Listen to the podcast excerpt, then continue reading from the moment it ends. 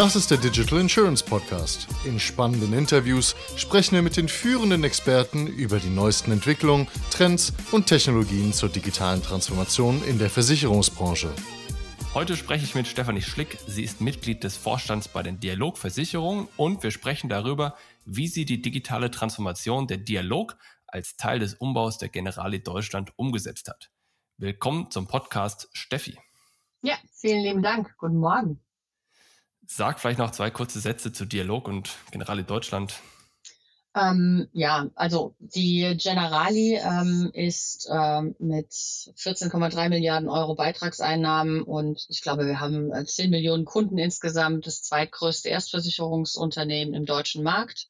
Ähm, wir sind Teil der internationalen Generali Group und dazu gehören ähm, in Deutschland ähm, mehrere Lebens- und Sachversicherer ähm, unter Generali, Cosmos und Dialog. Ähm, und Dialog ist der Maklerversicherer der Generali Deutschland. Das heißt, wir kümmern uns rein um den Markt der unabhängigen Vermittler. Und so haben wir uns dann auch in den letzten Jahren aufgestellt. Aber dazu mehr. Das heißt, deine Arbeit lief als Teil der Umstrukturierung der Generali Deutschland ab, richtig? Und was habt ihr da gemacht? Wie sah das aus und wann war das? Und erzähl ein paar Sachen.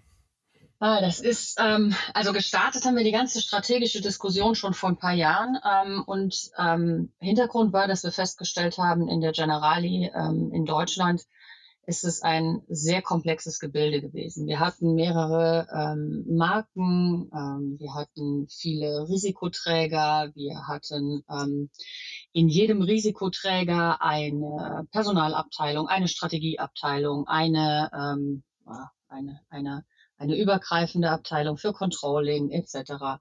Und das hat natürlich die Komplexität enorm erhöht und auch die Kosten enorm erhöht. Und ähm, daraufhin haben, hat die Generali in Deutschland, also wir im Projektteam gesagt, naja, wir müssen das einfacher gestalten. Und haben dann konsequent ähm, quasi einen One-Company-Ansatz ähm, umgesetzt. Das heißt, wir haben alle übergeordneten Stabsabteilungen zusammengezogen das heißt, es gibt jetzt eine, Ab eine Personalabteilung, eine Controlling-Abteilung, eine Strategieabteilung und haben darunter verschiedene ähm, Marken aufgestellt. Das ist die Generali, die exklusiv über unseren Exklusivpartner DVAG vertrieben wird, die Cosmos, die den Direktkanal betreut und die Dialog, die rein für den unabhängigen Vertriebspartner aufgestellt wurde. Ich habe dann ähm, das ganze Thema Aufbau der neuen Dialog ähm, in Anführungszeichen übernommen und habe darauf ein Projektteam gehabt mit, oh, ich glaube, 200 Mitarbeitern waren wir. Wir haben ähm, wir haben ähm, mehrere Teilprojekte gehabt. Ich glaube, insgesamt waren es zehn und haben unter einer Marke Dialog, die haben wir neu, die haben wir gerebrandet, also neu aufgesetzt ähm, und haben darunter unter einer Marke alle ähm, Vertriebswege, alle ähm, Makler, alle äh, Produkte ähm, unter diese Marke gezogen, unter eine Organisationslogik. Und das war dann Aufgabe, ähm, die wir gestartet sind in 2018 und ähm, umgesetzt. Also fertig sind wir ähm, noch immer noch nicht. Also das zieht sich halt so ein bisschen. Aber der große ähm, Stichtag war ähm, vor ja jetzt schon fast anderthalb Jahren im Oktober 2019. Da haben wir nämlich ähm, das komplette ähm, Sachversicherungsgeschäft der ehemaligen Generali Versicherungen aus dem Maklerbusiness auf die neu gegründete Dialogversicherung übertragen. Und damit haben wir ähm, eine Riesenmigration gehabt. Damit haben wir die ganzen Menschen quasi unter diese Dialogmarke gezogen. Ähm, wir haben die Dialog Lebensversicherung gerebrandet. Das gab ein neues Logo. Die hatten vorher noch ein sehr ähm, für damalige Zeiten passendes Oldschool-Logo und jetzt ist das so ein bisschen dynamischer. Ähm, wer schon mal auf unserer Homepage war, das ist sehr an, an, an neue Farben angelegt, an digital, ähm, digitale Prozesse angelegt. Das Logo ist auch, darauf ausgelegt. Und dieses Go hatten wir im ähm, Oktober 2019. Also Riesenmigration. Ähm, ich weiß gar nicht, wie viel Daten ähm, wir da migriert haben, ähm, zigtausende von Verträgen. Und ähm, wir haben die ganze Logik ähm, unter ein Dach gezogen. Das heißt, der ganze Vertrieb und Servicebereich ist unter meine Verantwortung gekommen damals. Wir haben einen ähm, ähm, einen Head of Broker, also das bin ich, für die Generali Deutschland. Und dort liegt der Vertrieb, der Service, das Vertriebsmarketing und das für alle ähm, Geschäftsbereiche. Das heißt ähm, Composite, die BAV und die PAV. Also alles, was wir anbieten, liegt in diesem, liegt in meinem Ressort und ähm, hat ganz gut funktioniert. Ähm, wir haben auf der damaligen DKM, die ja Ende Oktober war, mal die Vertriebspartner gefragt, ähm, jetzt mal außer der neuen Marke und dem schönen neuen Stand, den wir haben, habt ihr was gemerkt von dieser Migration? Und alle haben gesagt, nein.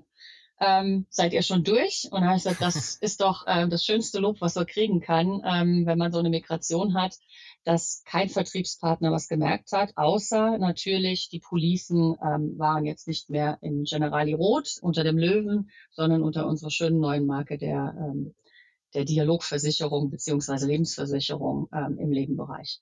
Also hat alles ganz gut funktioniert, ähm, war aber, muss ich wirklich sagen, ein Mammutprojekt, weil da lagen natürlich ähm, organisatorische Änderungen drin, da lagen IT-Themen drin, da lagen aber auch sehr viele Prozessthemen drin, weil wir gesagt haben, wenn wir schon was richtig machen hier, dann, dann gehen wir auch komplett die Schnittstellen neu an. Das heißt, wir haben Bipro intensiviert.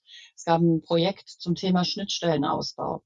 Ähm, es gab aber auch eine Überarbeitung aller ähm, Prozesse. Wir haben ähm, den Risikolebenprozess nochmal überarbeitet. Wir haben ein neues smartes ähm, ähm, Produkt auf den Markt gebracht im Composite-Bereich. Das heißt, wir haben in diesem ganzen Projekt und ähm, in dem darauffolgenden Jahr, also 2020, ähm, trotz der ganzen Corona-Krise sehr, sehr viel angepackt. Und ich muss sagen, so, das war eines der, der herausforderndsten Themen, die ich in meinem äh, Berufsleben gemacht habe, auch eines, aber auch eines der schönsten. Weil wann gründet man schon eine Versicherung? Also das das macht der ein oder andere mal, aber der fängt bei Null an und migriert nicht einen Bestand von 500 Millionen.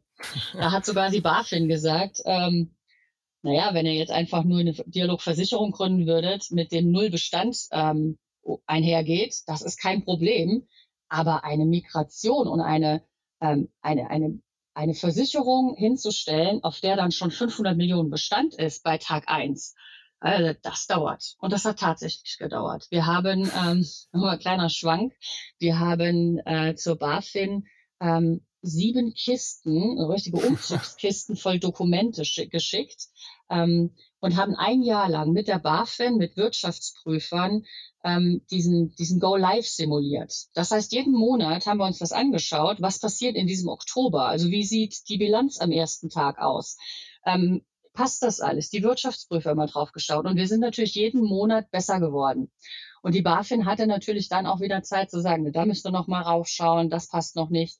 Also das hat schon, das, das war schon ein spannender Ritt. Und ähm, also ich muss sagen, ich, ich fand es toll, dabei gewesen zu sein. Ich bin immer noch froh, dabei zu sein. Aber ich glaube, auch den Mitarbeitern hat es unfassbar viel Spaß gemacht. Also das, das merkt man auch, wenn, wenn so die Leute darüber reden. Die fanden das unfassbar spannend, was wir da gemacht haben. Und ich glaube auch die Vertriebspartner finden das ganz gut, was wir da aufgestellt haben für die Generali. Das heißt, ähm, dieses Go Live simulieren, das klingt spannend. Was kannst du mal erklären, was meinst du damit? Was, wie habt ihr das gemacht oder was habt ihr da gemacht? Was musstet ihr simulieren oder sagen wir mal, welche Sorge der BaFin musstet ihr damit adressieren?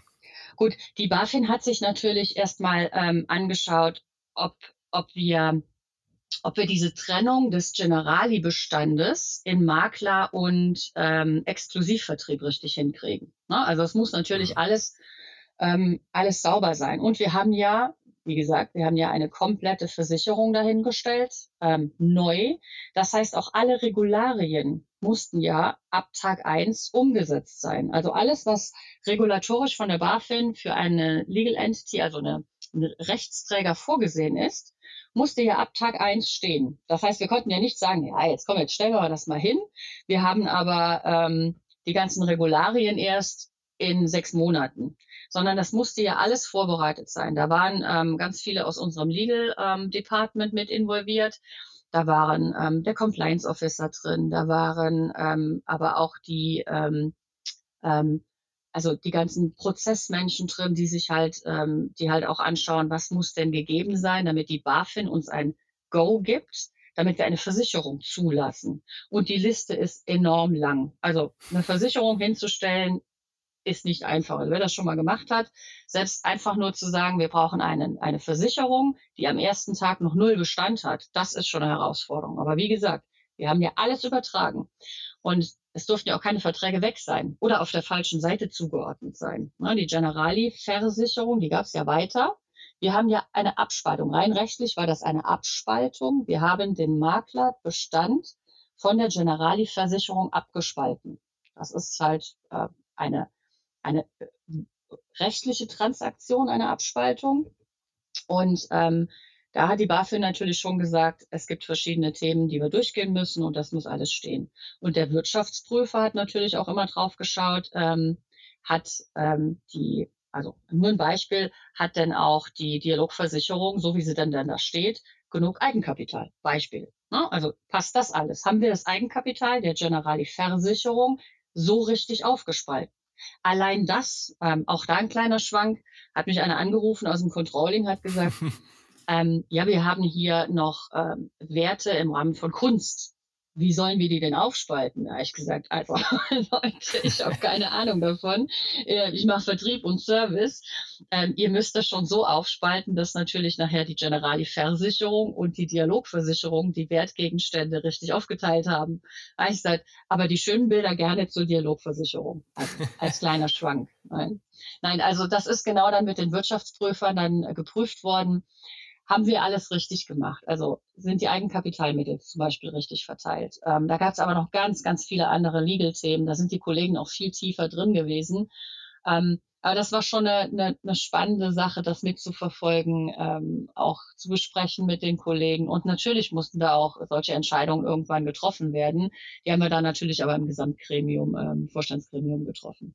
Aber das heißt, dann habe ich es richtig verstanden, das heißt, ihr habt ja im Grunde eine neue die Dialogversicherung AG habt ihr neu gegründet. Das war der Punkt, ne? Die ist neu gegründet worden, genau. Die Dialogversicherung ist neu gegründet worden als Abspaltung von der ähm, Generali-Versicherung.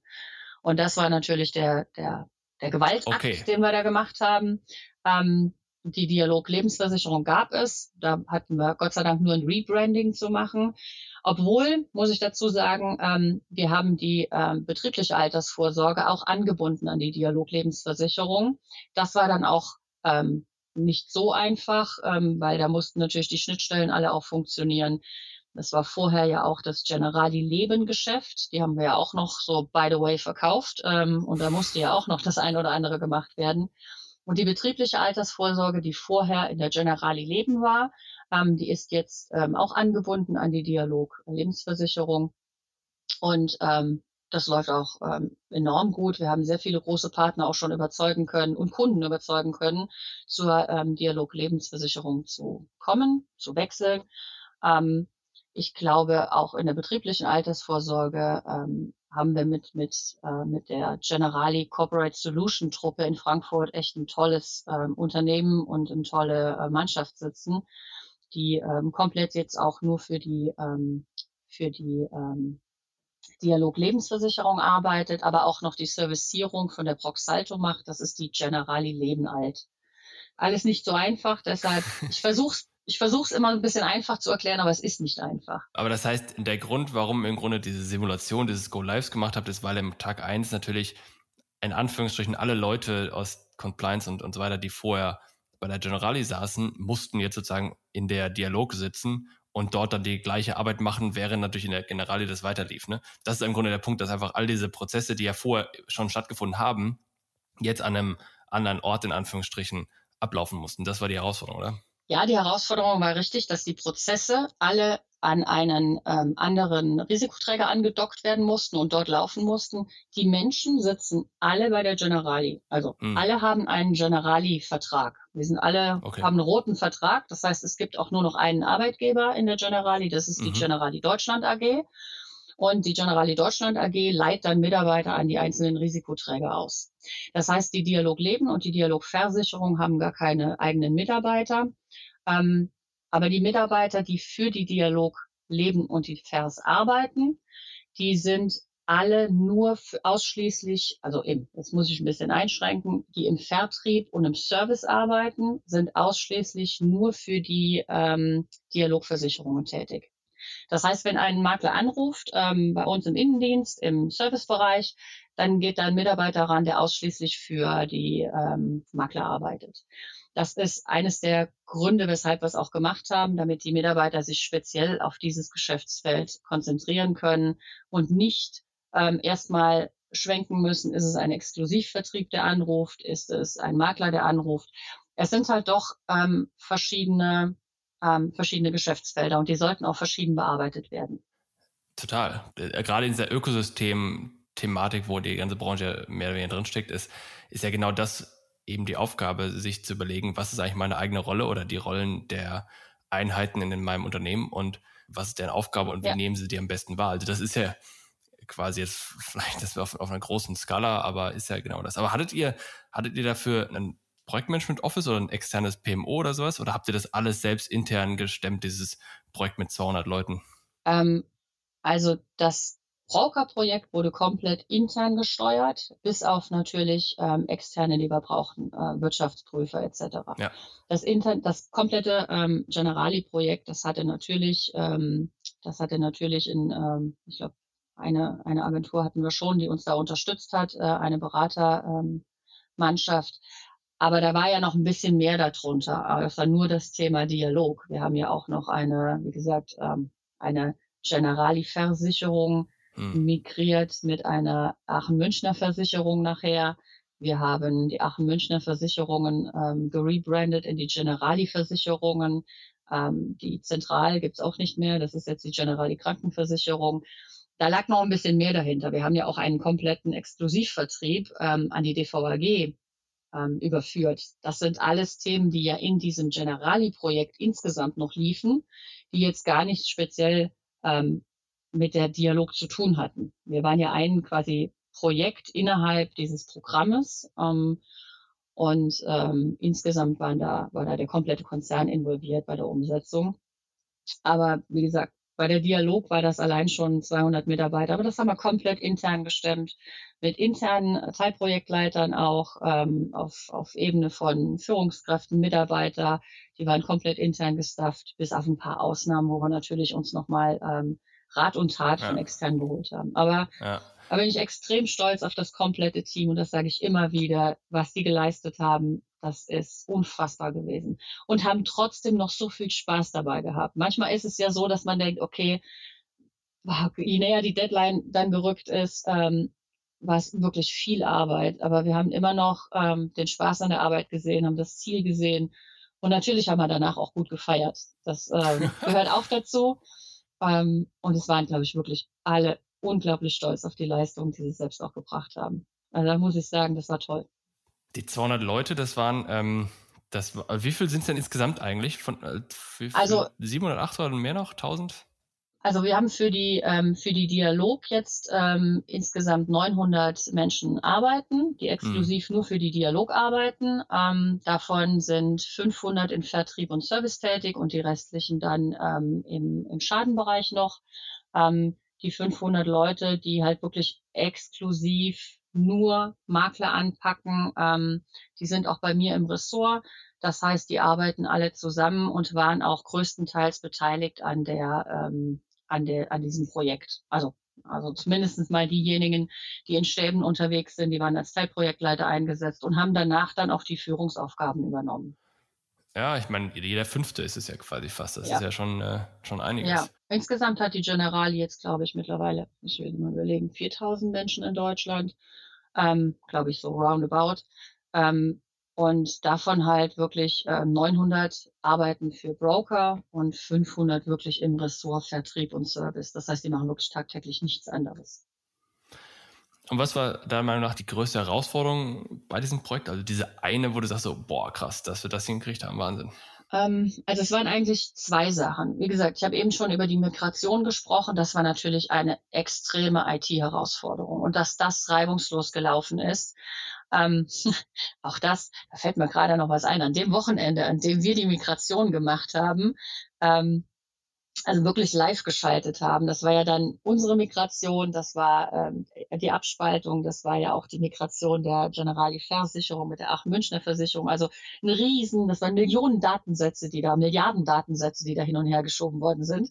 Also als wir aufs Knöpfchen gedrückt haben, haben wir gesagt, okay, wir gehen jetzt live, ähm, ist bei einem anderen großen Versicherer in München die IT ausgefallen. Und äh, wir konnten uns da nicht verkneifen zu sagen, na ja, der Strom war halt dann bei uns es ging halt nicht überall.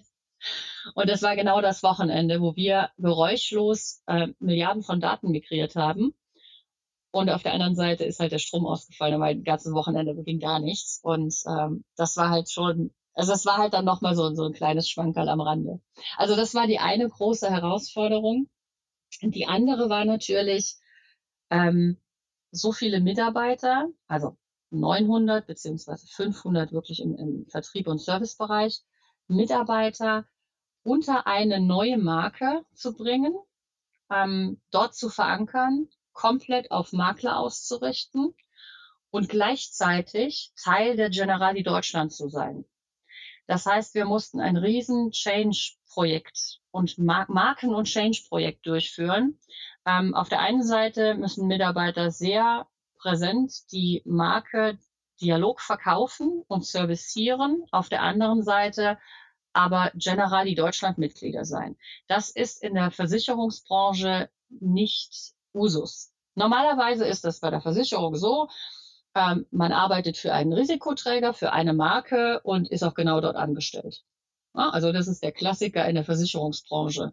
Ich arbeite für Versicherung X, ich verkaufe Versicherung X und die Marke heißt auch noch so. Das ist relativ ähm, einfach von der Darstellung. So funktioniert das meistens. Ähm, bei, bei, Im Handel zum Beispiel ist das ganz anders. Also es würde, glaube ich, keiner, der vorne eine Marke verkauft ähm, und bei Henkel arbeitet, sagen, ich arbeite für, weiß ich nicht, Persil, sondern die arbeiten für Henkel. Das ist der Konzern und da fühlen die sich zugehörig und verkaufen vorne Waschmittel XYZ. Ähm, das ist aber bei uns nicht so. Und das hat am Anfang unfassbar lange gedauert, bis die Mitarbeiter das verstanden haben. Und jedes Mal, wenn ich es erzähle, merke ich, in der Versicherungsbranche versteht das auch nicht erstmal jeder. Und das war das große Change-Thema. Ähm, ihr verkauft eine Marke, ihr ähm, steht hinter dem Serviceversprechen, was einen Dialog rausgibt, Kompetenz auf Augenhöhe. Wir stehen für die Makler ein, wir servicieren sie sehr persönlich, treiben aber trotzdem die Digitalisierung und sind stolz, Teil der Generali Deutschland zu sein. Und das ist der große, das, der große Knackpunkt gewesen, das zu vermitteln. Da hatten wir natürlich auch unglaubliche Unterstützung aus unserem Personalbereich, die sehr viel für das Thema Zugehörigkeit Generali-Gruppe gemacht haben. Aber das muss erstmal innerlich verarbeitet werden. Ich verkaufe die Dialog und stehe auch hinter dem Serviceversprechen, was wir rausgeben, bin aber trotzdem Teil der Generali-Gruppe und stolzer Teil der Generali-Gruppe. Und das muss man den Mitarbeitern sehr äh, behutsam mitgeben, gerade wenn sie aus einer Vergangenheit kommen, die sehr stark Marke, ähm, Rechtsträger und Arbeitgeber in einer, hm. in einer Person quasi hat. Das war die große Herausforderung. Stichwort Change-Projekt. Das was, das, was wir sehen, ist, dass sich die Geschwindigkeit der Veränderung mehr und mehr zunimmt. Mhm. Und so wie du es beschrieben hast und wie es ja auch klassisch gemacht wird, auch in der Literatur klassisch ähm, in Anführungsstrichen empfohlen wird, sind im Grunde so Change-Projekte, wo du hingehst und sagst, okay, ich habe jetzt hier äh, ein Bedürfnis, irgendwas zu ändern und jetzt mache ich ein Projekt, das dauert von mir ein Jahr oder wie lange auch immer und dann ist es vorbei und dann läuft es quasi in diesem neuen Zustand weiter. Und in dieser Geschwindigkeit, in der sich jetzt alles ändert, behaupte ich, müsste man eigentlich weg von diesem Change-Projekt hin zu kontinuierlichen Änderungen, also so einem Art Prozess, wo sich im Grunde jeden Tag etwas Kleineres ändert, statt in einem Jahr irgendwie was, was Großes. Wie siehst du das? Da steckt ja so ein bisschen dieses agile Thema mit drin. Das ist ja sozusagen diese Welt, die, diese agile Welt, die ja nicht in diese Change-Welt reinpasst, weil das einfach irgendwie zwei Konzepte sind. Aber wie, was denkst du dazu? Glaubst du, das ist richtig oder siehst du da Einschränkungen oder was denkst du? Also ich stimme dir da 100% zu. Ich glaube, wir werden immer mehr dazu hingehen, dass wir uns täglich ändern müssen. Und das hört sich jetzt hart an. Ähm, ich bin, ich bin auch also Stiergeborene und bin eher ähm, traditionell und ähm, ändere mich auch nicht so gerne. Also ich kann das gut nachvollziehen, dass das erstmal ein, ein ein Schock ist für viele, aber wir werden nicht da rauskommen, dass wir uns täglich ändern. Der Change wird Teil unseres Lebens sein. Das hängt an, an mehreren Faktoren. Das hängt einmal daran, dass die Welt da draußen sich immer schneller ändert. Das haben wir jetzt mit Corona gemerkt. Digitalisierung. Was haben wir uns alle mit Digitalisierung gequält? Wenn ich auf meine Kinder schaue, die sind mit der Digitalisierung groß geworden. Den habe ich ihr neues Tool, was sie für die Online-Schule hingestellt habe gesagt, hier ähm, musst du dich einloggen, soll ich dir da helfen? Der Große hat mich angeguckt und hat gesagt, wieso das denn? Er ist doch ein, ne, eine neue Oberfläche. Das ist ein Benutzername und ein Passwort und dann natürlich kann ich das. Fertig. Wenn ich überlege, wie lange es bei mir gedauert hat, bis ich mich mit Teams wirklich ausgekannt habe, ähm, da habe ich meinen Sohn rufen der ist, der ist zwölf. Ich glaube, wir werden täglich und an uns arbeiten müssen, um mithalten zu können, um uns zu verändern. Und das bedeutet natürlich auch in Unternehmen, es gibt nicht das eine Change-Projekt, sondern wir werden ständig daran arbeiten müssen, unsere Mitarbeiter und uns selbst mitzunehmen in neue Welten, sei es die Digitalisierung, sei es aber auch neue Herausforderungen. Jetzt nehme ich mal diese furchtbare Corona-Pandemie. Ähm, auch daran müssen wir uns gewöhnen. Wir müssen flexibel uns einstellen auf Homeoffice. Wir müssten uns flexibel einstellen auf anderes Arbeiten. Ähm, ich bin im Vertrieb tätig größtenteils und musste plötzlich meine Vertriebstermine online machen. Das ist einfach eine Sache, ähm, bin jetzt auch nicht mehr so die Jüngste, da musste ich mich auch dran gewöhnen. Und so werden wir uns täglich mit anderen Situationen ähm, anfreunden müssen. Und das ist auch das, was ich meinen ähm, Kollegen und Mitarbeiter immer sage werde, das Einzige, worauf ihr euch verlassen könnt, ist, dass in zwei, drei Jahren euer Arbeitsplatz nicht mehr so aussieht, wie er jetzt aussieht.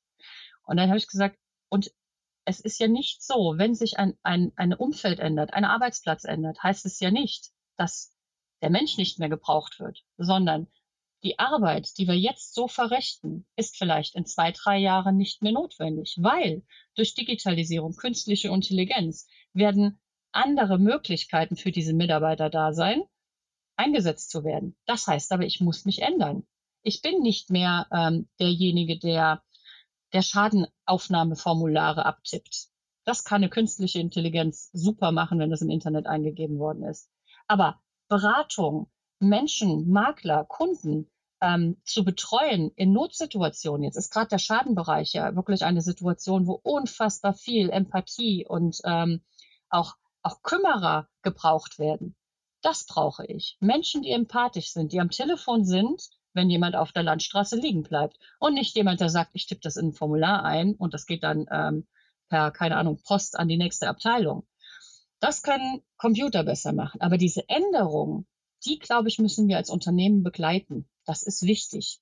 Ich glaube nämlich, dass, ähm, und das merke ich an mir selbst, dass solche Änderungen ja nicht passieren. Man steht ja nicht morgen auf und sagt, heute ändere ich mein ganzes Leben. Wie gesagt, ich bin Stier und das Erste, was ich morgens brauche, ist mein Kaffee. Und wenn der nicht kommt, dann werde ich schon stinkig. Also von daher, das ist ein Prozess, der anfängt und ich glaube nie endet. Und darauf müssen wir halt arbeiten, mit den Personalabteilungen zusammen, mit den Menschen, die sich damit auch auskennen, ähm, weil ich glaube, für viele ist gerade die Versicherungsbranche ja eigentlich was gewesen, ach, da hast du einen sicheren Job, da gehst du hin, machst du 30 Jahre dasselbe und fertig. Ja, und meine Mutter hat das damals auch zu mir gesagt, ah, endlich, Kind, hast einen anständigen Job, da kannst du auch in Rente gehen. Heutzutage würde sich das wahrscheinlich nicht mehr so sagen. Ja, was ich mal schon gefühlt immer so mache, ist, dass ich mich immer so ein bisschen über das, was ich eigentlich kann, hinausfordere. Also insofern so wie ich vor einem Jahr mit diesem Podcast hier angefangen habe, hatte ich auch echt keine Ahnung. Und bei dem ersten, bei der ersten Ausgabe war ich froh, dass die Technik irgendwie funktioniert, ich das halbwegs über die, über die Bühne gekriegt habe, ohne großen Schnitzer. Und ich versuche mich immer in diese, jeden Tag in solche Kleinigkeiten, äh, aus dieser Komfortzone rauszukommen. Ja. Ja, und, ähm, und ich behaupte auch, das muss man auch als Unternehmen machen. Man muss im Grunde als Unternehmen immer wieder neue Sachen angehen, auch wenn sie für die Organisation anstrengend sind, in Anführungsstrichen. Und das kommt ja daher, das ist auch ein komplett neues Thema, aber nicht tief reinsteigen, dieses Thema, dieses thementheoretische Ansatz zu sagen, okay, dass quasi ein einzelner Mensch in seinem Kopf genauso zwei Pole hat wie zwei Menschen zusammen oder wie eine Gruppe oder wie ein, wie ein großes Unternehmen oder wie, äh, wie ein Land oder wie die ganze Welt so ungefähr, dass die alle die gleichen Arten und Weisen haben, sich zu verhalten. Die haben die quasi links und rechts gibt es im Kopf drin mit Engelchen und Teufelchen und in der Politik gibt es das auch mit links und rechts und so weiter und so fort. Und genauso gibt es das Unternehmen auch. Und auch ein Unternehmen muss sich also quasi selbst immer wieder in neue kalte Wasser reinwerfen, um zu gucken, wie es funktioniert. Nicht so stark, dass man irgendwie Angst hat, dass es einen völlig zermürbt, aber ähm, immer in Kleinigkeiten. Und das hat bei mir immer gut geholfen. Das funktioniert wunderbar. Eben, wie du sagst, mit diesem, jetzt machen wir mal alles digital und jetzt machen wir mal alles remote. Und da haben wieder viele Leute sehr viel gelernt. Wie siehst du das? Hast du irgendeine Art und Weise, wie du das machst? Oder wie gehst du damit um mit diesen Änderungen selbst? Und kann ja auch ein Beispiel für andere sein dann. Ja, also ich, mache es ähnlich. Ähm, ich versuche, also erstmal versuche ich persönlich immer wieder ähm, neue Sachen aus. Ich habe jetzt vor kurzem ähm, ja auch das, die, die gehypte App äh, Clubhouse mal versucht. Wie war's? Wie war's? ähm, ich brauche noch ein paar Mal, sag mal so. Okay. man, man braucht ja ab und zu mal auch ein bisschen, um reinzukommen. Ähm, ähm, ich fand es jetzt, ich, ich fand es ganz interessant, aber es hat mich jetzt noch nicht vom Hocker gerissen. Aber das, das, das ja. kann ja noch kommen. Also vielleicht war es auch einfach ja. nicht die richtigen Themen, wo ich da mal mitgemacht habe. Ähm, ja. Von daher, aber ich versuche es wenigstens. Ne? Also ich schaue mir auch viel von meinen Kindern ab. Ne? Also das ist natürlich auch eine Sache, wo ich mich mir selbst manchmal ertappe, wo ich dann sage, ähm, oh, was ist denn das wieder für ein Mist? Ne? Also TikTok. Mein Sohn ist ganz großer TikTok-Fan. ich schüttel immer nur den Kopf, aber dann denke ich mir, komm, ähm, du wolltest dich mit den Sachen beschäftigen und nicht eben ähm, genauso reagieren, wie das vielleicht früher war. Ähm, das ist Mist, das machen wir nicht und sonst was. Ähm, ich habe mir dann auch mal angetan, Fortnite zu zocken, weil ich mir gedacht Jawohl. habe, komm, ähm, ne, bevor du es verurteilst, guckst du es dir erstmal an. Also diese Jugendversion, ne, wo sich alles noch in Luft auflöst. Ich finde es immer noch furchtbar. Ich kann es auch nicht, muss ich dazu sagen. Aber ich habe es getan, weil ich gesagt habe, komm, ne, wenn ich, ich will es erstmal ausprobieren mit meinem Kind zusammen, um dann halt auch zu sagen, ähm, geht oder geht nicht oder da musst du drauf achten. Ähm, ich schaue mir halt Sachen zusammen mit meinen Kindern an und da lerne ich halt unheimlich viel auch davon. Ja. Und das natürlich adaptiere ich vieles. Also ich werde jetzt nie mich hinsetzen und TikTok verfolgen. Also das ist wirklich nicht meins, äh, wirklich nicht. Aber man kann natürlich von, von TikTok einfach mal sagen, Mensch, da kannst du natürlich was mitnehmen. Was können wir denn zum Beispiel? Was kann ich denn machen, ähm, um einfach auch so präsent zu sein? Vielleicht auf anderen Kanälen, vielleicht ist es nicht TikTok, aber vielleicht ist es dann ein Podcast wie heute. Ja. ja wo ich dann denke, ähm, mal mitnehmen und nicht erst verurteilen, sondern halt sagen, komm, das kannst du auch. Und ich habe mir bei vielen Sachen auch schwer getan, wo ich halt kein Digital Native mehr bin, aber ich fuchs mich dann halt rein. Und wenn es noch so lange dauert. Und das kann ich nur jedem sagen, ähm, probieren, ausprobieren. Man kann kaum was schief machen, also kaum kann was falsch laufen.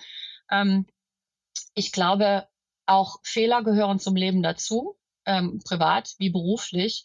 Und ähm, ja, wer nichts macht, macht nichts verkehrt. Also ausprobieren. Ja. Das kann ich allen nur mitgeben, privat wie beruflich. Ausprobieren. Ja. Ähm, es gibt so viele Sachen, wo man sagt, ach Mensch, das, das könnte man mal machen und traut sich dann vielleicht nicht, weil man halt eben nicht weiß, wie die Technik funktioniert oder sich nicht damit auskennt. Aber ich ermuntere auch ähm, meine Mitarbeiter immer, probiert was aus. Ähm, kommt mit ganz spinnerten Ideen. Also wenn es gar nicht funktioniert, machen wir es halt nicht. Ja. Aber mir ist es lieber, sie gehen einen Schritt zu weit ähm, als dass ich jemanden antreiben muss. Und das zu weit gehen natürlich so, ähm, dass natürlich die Rahmen gewährt sind, dass die Regularien natürlich gewährt sind, ähm, dass wir nicht zu viel Geld nachher verlieren. Aber wenn man den Mitarbeitern Raum lässt, dann verstehen die das schon. Wo müssen sie nochmal nachfragen, was geht und was geht nicht? Ähm, ich glaube, das ist ein guter Schritt, sich jederzeit immer wieder zu verändern, was Neues ausprobieren, ähm, auch wenn man sich erstmal, auch wenn man erstmal nicht so das Gefühl hat, okay, das, das da kann ich sofort. Keiner kann was direkt. Ja, und vor allem, wenn du sagst im Grunde, wenn Fehler Geld kosten, dann muss man einfach darüber nachdenken, dass man sich damit Lernen gekauft hat. Ja. Also das ist, also ich meine, ich kann natürlich jetzt äh, auch ein großes äh, Staff Development Programm aufsetzen, das kostet auch Geld, aber ich kann auch einfach die Leute in Anführungsstrichen Fehler machen lassen. Dann kostet es vielleicht das Gleiche und ich habe noch mehr praxisorientiertes gelernt oder sowas. Also genau das ist, sehe ich ähnlich. Ja. Und so verändert man sich dann auch. Genau. Und auch die Organisation. Ja. Und aber wenn wir schon bei Eigenschaften sind von Leuten, jetzt habt ihr diese Riesenorganisation, äh Quatsch, diese riesen, dieses riesen Change-Projekt gestemmt das ist ja eine Sache, was einerseits auch mit Risiken fürs Management verbunden ist und wenn es dann daneben geht und so weiter und so fort, oder auch, wo auch viele in anderen Unternehmen sich erstmal einen Ruck geben müssen, um sowas umzusetzen. Das heißt, die Frage ist, was müssen vorstellende Manager etc. mitbringen oder welche Rahmenbedingungen sind notwendig, damit überhaupt solch ein riesen Change-Projekt, wie ihr es gemacht habt, möglich ist? Also erstmal Mut.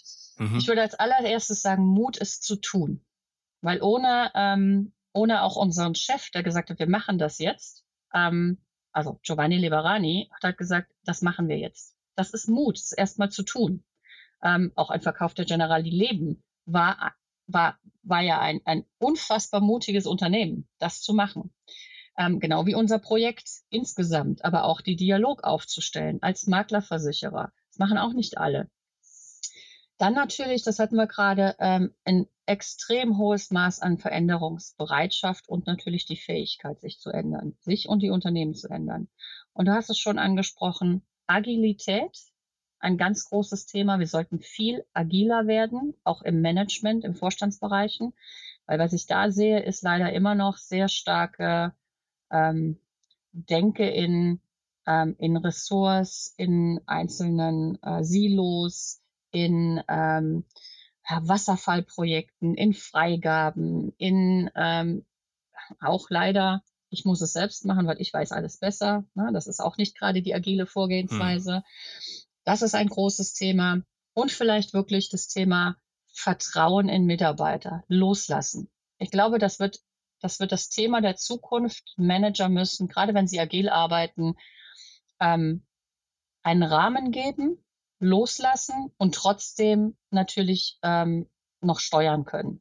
Also man darf natürlich nicht die Verantwortung abgeben. Das kann man als Manager nie. Mhm. Ähm, ich bin letztendlich für alles verantwortlich, was unten drunter passiert oder nebendran passiert, wenn es in meinem Bereich ist. Ähm, aber wir sollten viel mehr Zutrauen in die Mitarbeiter haben, ähm, viel mehr loslassen und von daher ist das, glaube ich, eines der Themen, die zukünftige Manager haben müssen. Ja, da haben wir, habe ich im Podcast, äh, ich weiß gar nicht mehr wann, im letzten Jahr darüber gesprochen, dass im Grunde Vorstände sich insofern ändern müssen, als dass sie mehr nicht der Feldherr sind, mhm. der quasi sagt, wo jetzt alle hinrennen, sondern mehr zu dem Investor, der Ressourcen allokalisiert und dann die Ressourcen sozusagen machen lässt, in Anführungsstrichen. Und das finde ich absolut fundamental, weil nur so kannst du im Grunde diese neue Belegschaft, die ja jetzt immer wieder also, wächst und größer wird so ungefähr und älter wird, motivieren, weil die treibt es nicht an, einen Job zu haben, sondern die treibt es an, Selbstverantwortlichung und, und Selbstverwirklichung zu haben. Und diese Selbstverwirklichung bekommst du ja nur daher, mehr oder weniger, indem du selbstbestimmt das machen kannst, was du willst. Und das ist, ich glaube, ein Schiff, der ja über 20 Jahre oder länger abläuft, der eigentlich unter der Oberfläche abläuft, den man gar nicht so wahrnimmt, wenn man das, wenn man kein, wenn man nicht darauf achtet. Ja. Wahnsinn. Ja. Was für Erkenntnisse wir kommen. Das ist Wahnsinn, ne? ähm, aber vielleicht noch ein paar letzte Fragen. Ähm, was ich auch immer sehe, das ist, du hast ja so Komplexität, mhm. das ist ja auch so ein Ding. Komplexität ist ja etwas, das sich immer wieder so reinschleicht. Und es gibt ein Buch über quasi von diesem, dieser Agentur, die Steve Jobs damals beauftragt hat, ich glaube, einen neuen Brand für Apple zu entwickeln oder sowas, eine Art, Ende der 90er war das. Der hat ein Buch geschrieben, Insanely Simple, und sagt im Grunde darin, dass Komplexität immer so reinkriecht und du musst die ganze Zeit kämpfen, dass du diese Komplexität wieder rausbekommst weil sonst äh, überwuchert sie dich und macht dich langsam. Und mit Komplexität meine ich so Dinge wie, du bist am Ende eines Projektes, die Timeline ist knapp, du kriegst nicht mehr alles hin und dann denkst du dir so, ach komm, mach mal schnell eine Abkürzung. Ich bügel das später wieder glatt, meinetwegen irgendeinen mhm. juristischen Kniff oder irgendeinen was Prozessumweg, nur um es schnell fertig zu bekommen. Und damit baut man aber im Grunde so eine Legacy auf und dass diese Komplexität hier reinkommt erstens, siehst du das auch so? Und zweitens, wenn ja, habt ihr irgendwelche Methoden, wie ihr das konstant, diese Komplexität konstant rausbekommt und immer schön einfach und überschaubar und simpel bleibt? Ähm, ja, also zur ersten Frage, ja, ich sehe das auch. Ähm, das, das kann, wenn man nicht wirklich darauf achtet, immer wieder passieren, dass man ja, dass man, dass man sich genau das, was man ausgebaut hat, wieder einbaut, weil ähm, ja, weil eine Deadline näher rückt, weil äh, die Kapazitäten äh, dann eng werden, weil, weil, weil. Es gibt ganz viele Weils ähm, und da muss man wirklich konsequent dranbleiben. Wir haben ähm, in der internationalen Generali-Strategie, die, die nennt sich Lifetime-Partner-Strategie, haben wir deshalb ähm, einen Part, der nennt sich Simplification. Ähm, hm. Das ist genau das Thema. Wir müssen wir uns immer wieder überlegen, was wird zum Thema Simplification beitragen. Das heißt, wie können wir immer wieder die Prozesse überarbeiten und einfach sein? Ähm, wir haben das auch in der deutschen Strategie natürlich ähm, verankert. Auch wir haben eine Lifetime-Partner-Strategie. Wir ähm, haben auch eine Strategieabteilung, die sich des Themas immer wieder annimmt, die gerade auch wieder die Schleife drehen. Wo haben wir nochmal bürokratische Prozesse, die wir noch einreißen müssen oder wieder einreißen müssen? Also da, da achtet schon eine komplette, ähm, also jetzt sind es eine Abteilung, aber da achten schon ein paar Menschen drauf, die immer wieder kritisch hinterfragen, ähm, was macht ihr da? Ähm, gibt es Themen? Wo können wir unterstützen? Und ähm, ich finde immer, dass das, das Beste ist, nach draußen zu hören, auf die Kunden und unsere Makler.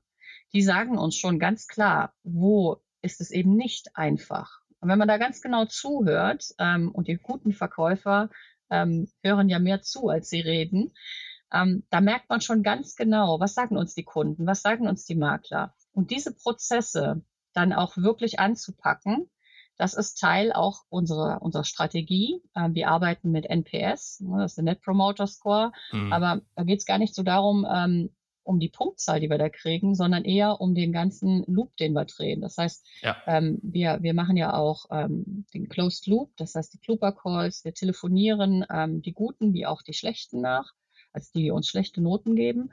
Und ähm, fragen dann halt, woran hängst denn?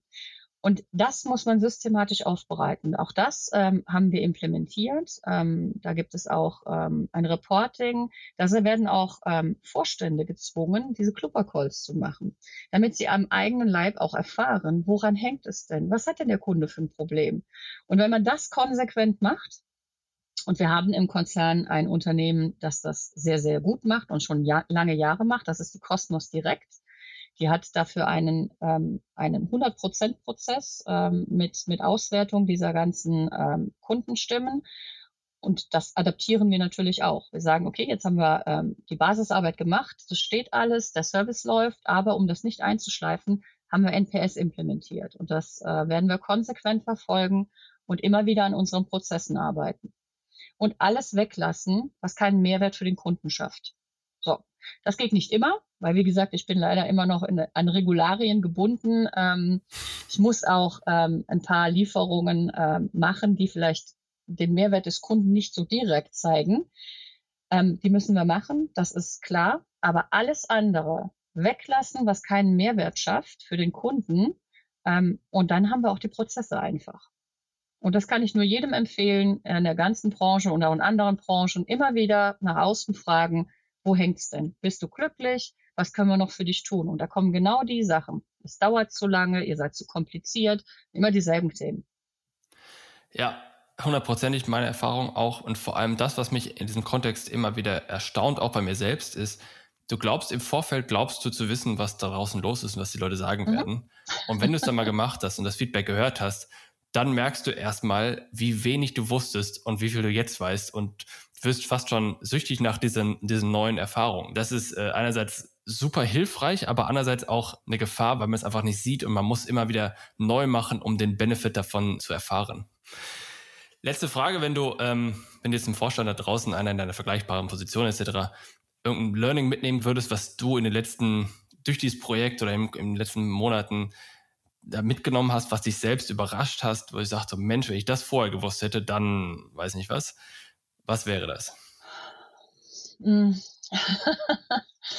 Nicht so einfach. Ähm, nee, ist nicht so einfach. Aber ich glaube, was mich selbst am meisten überrascht hat, ich hatte das eben schon gesagt, ist, ähm, wie viel, wie viel die Mitarbeiter bei so einem Projekt beitragen können. Also, wenn ich jemandem da draußen mitgeben würde, Empowerment, Vertrauen, Ownership, das sind so die Schlagwörter, die mich selbst immer wieder überrascht haben während des ganzen, während der ganzen zwei, drei Jahre, die wir das gemacht haben. Die Mitarbeiter kommen auf unfassbar tolle Ideen und die haben unglaublich tolle Sachen zusammen mit unseren Partnern umgesetzt. Und ich glaube, das war der, der Faktor, der mich am meisten überrascht hat. Je mehr ich Rahmen gegeben habe und tatsächlich die Mitarbeiter auch habe machen lassen, desto besser war das Ergebnis. Also all das, was man in der Theorie äh, mal gehört hat in agilen Schulungen oder sonst wo, ähm, wenn man den Mitarbeitern das Vertrauen gibt ähm, und die auch zusammenarbeiten lässt, kommt das beste Ergebnis raus. Und das war nicht immer meine Lösung, muss ich auch dazu sagen. Mhm. Das hat mich überrascht, weil ich hatte, wie du das eben auch schon gesagt hast, ich hatte was im Kopf und habe gesagt, das ist die beste Lösung. Und haben im Team wurden dann mehrere Sachen erarbeitet und wir haben da natürlich auch immer so eine Schleife geflogen bei Partnern, bei Kunden. Ähm, was ist für euch die beste Lösung? Und ganz oft waren das nicht eben meine Lösungen, die ich im Kopf hatte, sondern das waren ähm, im Team erarbeitete Lösungen von Mitarbeitern ähm, und die wir dann auch umgesetzt haben. Also das kann ich nur jedem mitgeben. Ähm, lasst es im Team erarbeiten. Ähm, da kommen unfassbar tolle Sachen raus. Wunderbar. Danke, Steffi. Das hat mir Spaß gemacht. Mir auch. Vielen lieben Dank. Das war eine weitere Ausgabe des Digital Insurance Podcast. Folge uns bei LinkedIn und lass eine Bewertung bei Apple, Spotify und Koda.